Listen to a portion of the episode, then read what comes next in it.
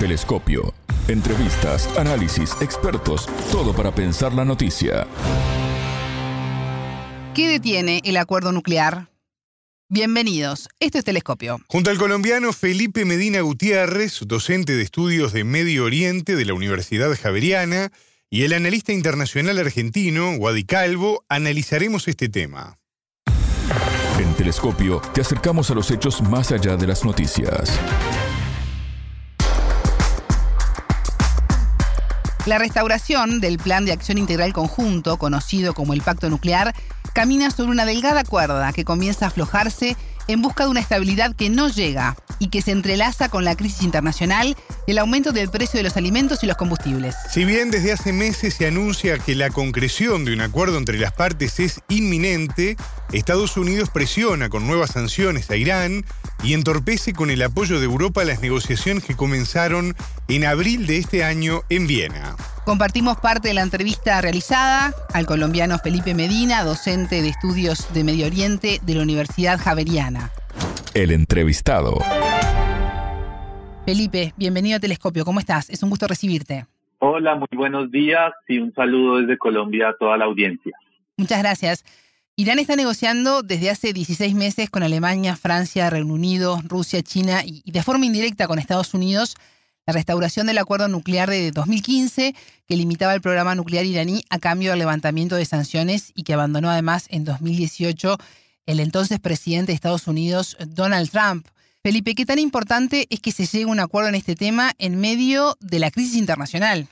La verdad que para mí es un acuerdo que debe sí o sí firmarse, es lo que mejor le conviene no solamente a todas las partes, sino también a la humanidad. Yo soy partidario de que nadie debería tener arsenal nuclear. Irán no lo tiene en la actualidad, pero todo acuerdo, diálogo que evite seguir los tambores de la guerra y en su lugar promueva una negociación donde cada uno ceda en algunos puntos, para mí es fundamental. Y sobre todo en el actual contexto que estamos viviendo, ¿no? Varios conflictos alrededor del mundo. Según la, la OIEA, Irán aumentó en tres meses eh, un tercio, hasta 55,6 kilos, sus reservas de un año enriquecido el 60%. Se requiere una pureza del 90% para fabricar un arma atómica. Escuchábamos hace unos días al primer ministro israelí Yair Lapid asegurar que es necesario tomar medidas conjuntas para evitar que Irán obtenga armas nucleares. Tú recién nos decías, Irán, bueno, en este momento no tiene un arsenal nuclear, pero ¿es Irán un peligro para el mundo como asegura Israel?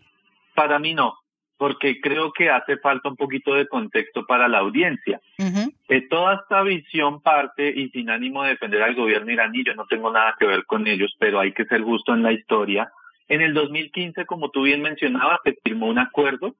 Todo el mundo estuvo de acuerdo, incluso Naciones Unidas, ¿verdad? La mayoría de países cobijaron este acuerdo entre los países más importantes.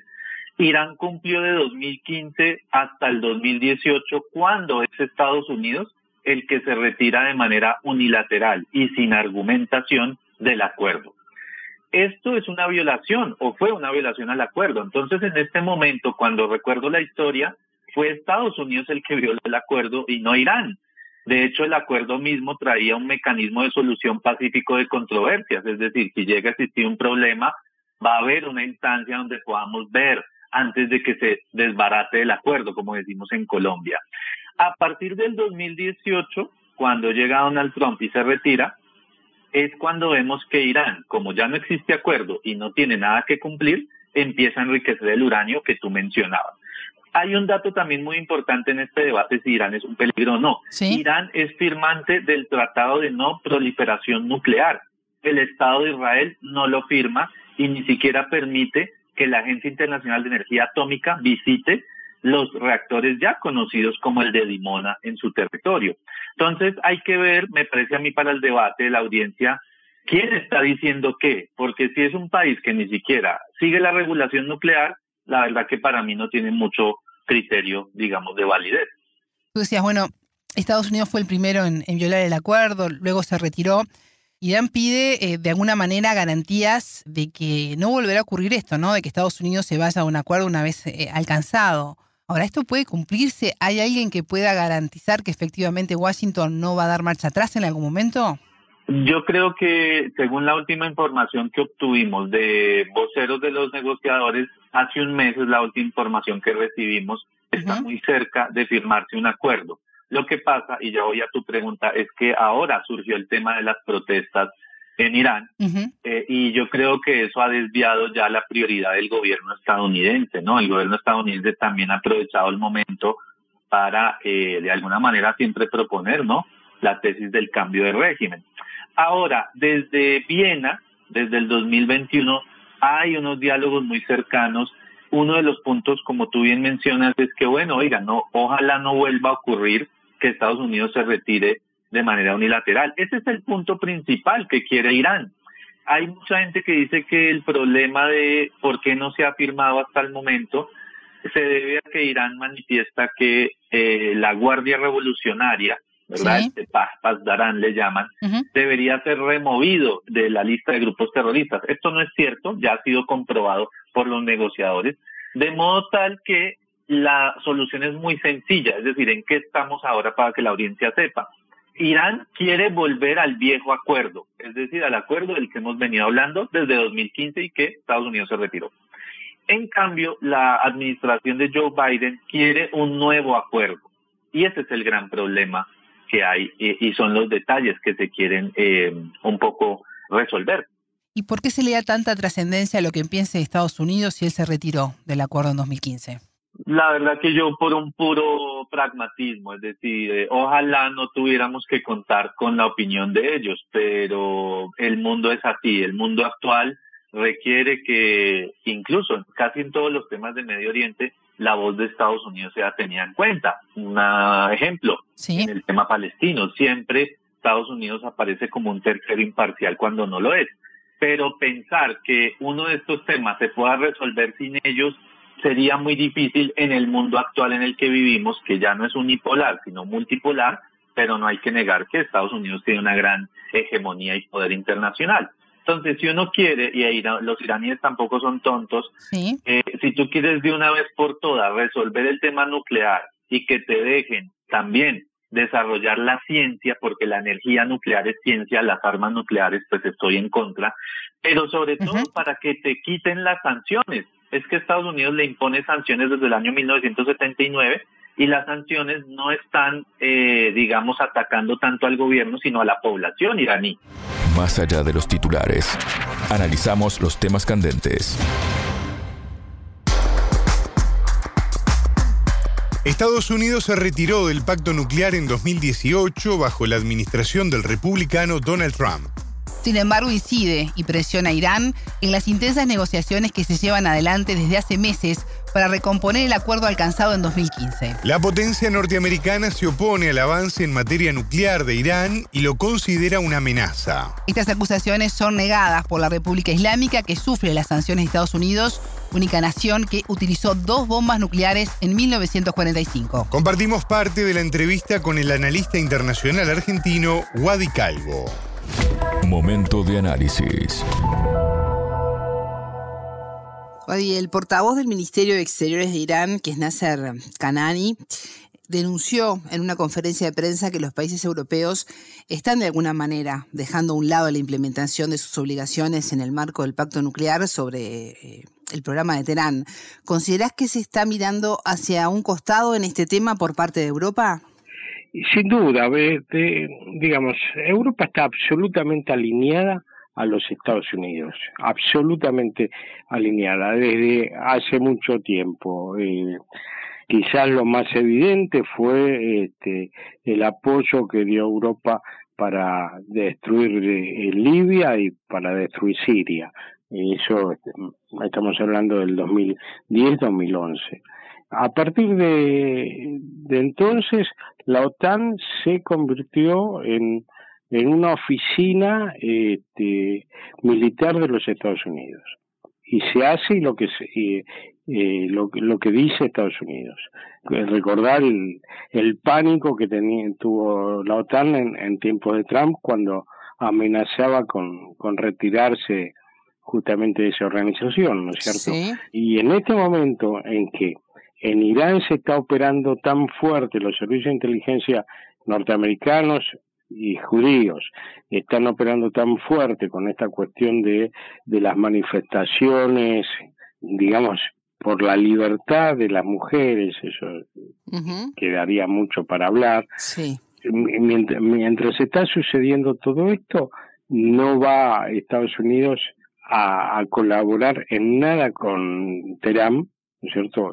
Sino todo lo contrario, piensa que este, considera que ha golpeado al, eh, al, al, gobierno iraní muy duro con, con, la cuestión de, de estas manifestaciones y, y, bueno no va no va a, a, hacer absolutamente nada por esto y Europa como buenos subordinados que son de los Estados Unidos van a mirar un costado que también obviamente están muy atentos a la cuestión de Ucrania, ¿no es cierto? Que creo que es el, el, el factor que está moviendo toda la política internacional, ¿no es cierto? Entonces, eh, como te decía al principio, hasta que no, no se resuelva la cuestión ucraniana, no, no va a haber grandes cambios en el contexto global, ¿no es cierto? Cada uno va a seguir jugando su juego y bueno, este, operando de la manera que pueda, la manera que le convenga. Wadi, en el mes de octubre, para ser más exactos, el 20 de octubre, el Consejo de la Unión Europea adoptó sanciones contra Irán, eh, argumentó la existencia de apoyo militar hacia Rusia, información que fue negada tajantemente tanto por Moscú como por Teherán. Sin embargo, Washington amenaza con más medidas de presión.